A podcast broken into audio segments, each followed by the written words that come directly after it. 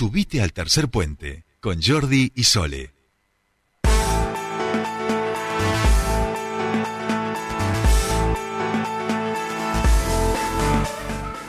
Seguimos 7.43 minutos de esta bella mañana fresquita, eso sí, en toda la provincia, al menos de Neuquén. Y estamos en comunicación con nuestro primer entrevistado del día de hoy. Lo vamos a saludar a Santiago Nogueira. Él es diputado mandato cumplido, concejal, referente social y ambiental de la provincia de aquí de Neuquén, porque presentaron un proyecto de ley para prorrogar por un plazo de cinco años la vigencia de la ley de alerta hídrica ambiental norma sancionada en junio de 2027. Este proyecto ingresó por mesa de entradas con la firma de ciudadanos y de ciudadanas, decíamos Santiago, bueno, y otros referentes que uno va leyendo y que además los conoce a la mayoría, que tienen que ver con las organizaciones de jóvenes por el clima, la asamblea de vecinos autoconvocados, todo un espacio colectivo ambiental. Santiago Nogueira, muy buenos días, te saludan Sol y Jordi, bienvenido a Tercer Puente. ¿Qué tal? Buen día, Sole. Buen día, Jordi. ¿Cómo están ustedes? Buen día, buen día. Gracias, Santi, por, por atendernos. Eh, ahí Jordi un poco estableció un contexto, pero pensaba, esto tiene su correlato en un pedido de informes que hicieron ustedes también en relación a la emergencia hídrica hace un mes, me parece, más o menos. Me parece que creo que también incluso lo hablamos aquí en el programa. Habían pedido un informe en relación a cómo había sido aplicada las estrategias, las acciones que se habían realizado en esta emergencia hídrica. Ahora están pidiendo que se extienda. Contanos un poquito cómo, qué resultados han obtenido de este pedido de informes y lo que hoy están solicitando, que es que se extienda esta emergencia hídrica? Bueno, eh, todavía no hemos recibido la información que le solicitamos al Ejecutivo. Estamos esperando, estamos dentro todavía de los, de los plazos que tiene el Gobierno para respondernos.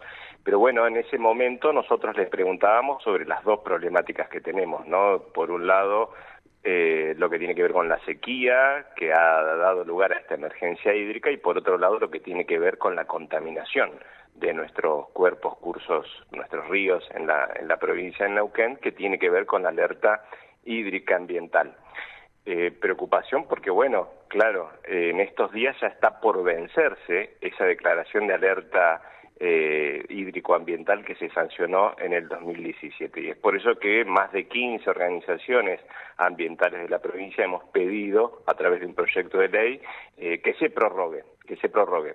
Y el fundamento tiene que ver básicamente con dos cuestiones, que de alguna manera las causas que dieron origen a esa ley que hay que recordarlo también, esa ley se sancionó en el marco de una importante movilización de la ciudadanía en ese verano del 2017, preocupados por la contaminación de nuestros ríos. En ese momento la consigna fuerte fue salvemos nuestros ríos, ¿no? Es, esa movilización dio lugar a la sanción de esa ley de alerta hídrico-ambiental que está por vencerse. Bueno, las causas a cinco años no solo no se revirtieron, sino que diríamos que el problema se ha agravado notoriamente, entonces por eso necesitamos la prórroga.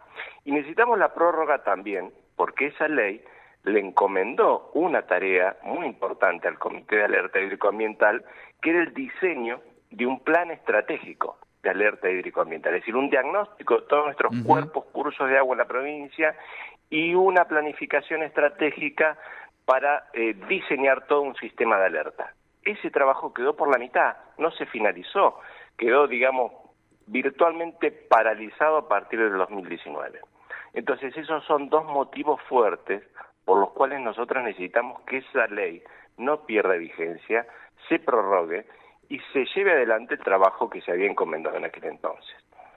Claro, claro. Santiago, recién lo, lo comentabas, bueno, lo venimos hablando, ¿no? Y creo que, que sobre todo en este último tiempo, los que vivimos en la ciudad de Neuquén, la imagen, digamos, de la sequedad del bracito de los clubes este, de la calle de Río Negro, ¿no? De la vueltita del, del Paseo de la Costa, es como muy gráfica. Tal es así que digo que distintos espacios políticos con, con ideas divergentes también han acudido allí como para, para mostrar esto. Como vos decías, esto también fue impulsado en aquel momento por una fuerte movilización popular, digamos, en los ríos. Yo me acuerdo también eh, ahí en el Paseo de la Costa, muchísima gente en, en, el Río Grande. Hoy vemos que también las organizaciones eh, están trabajando en conjunto, digamos, todas estas organizaciones en función de este problema, Santiago, que como vos bien decías, se viene agravando. Sí, sí, las organizaciones ya desde hace muchos años que vienen comprometidas en esta, en esta problemática y tuvieron una participación muy destacada en los primeros años de este Comité de Alerta Hídrico-Ambiental, que nosotros lo rescatamos y por eso rescatamos esta ley, porque entendemos que la ley de alerta hídrico-ambiental tiene toda una serie de contenidos, pero también tiene un modelo de gestión para el abordaje de estas problemáticas ambientales y que es un modelo de gestión participativa, ¿no? En una misma mesa, esto era lo importante, en una misma mesa, por primera vez se sentaban los distintos actores implicados en la temática hídrica de nuestra provincia. Hay recursos hídricos, el, eh, ambiente, producción, salud, las organizaciones ambientales y eh, la legislatura de Neuquén. Lamentablemente, en ese proceso se ve que al oficialismo le va molestando las voces divergentes y fueron corriendo las organizaciones. Claro. Y también se fue eh, eliminando distintas divergencias. Un ejemplo claro que pongo yo. Hay dos representantes de la legislatura. Hoy, hoy, un representante es del bloque del Movimiento Popular Neuquino y el otro de un bloque aliado. Claro.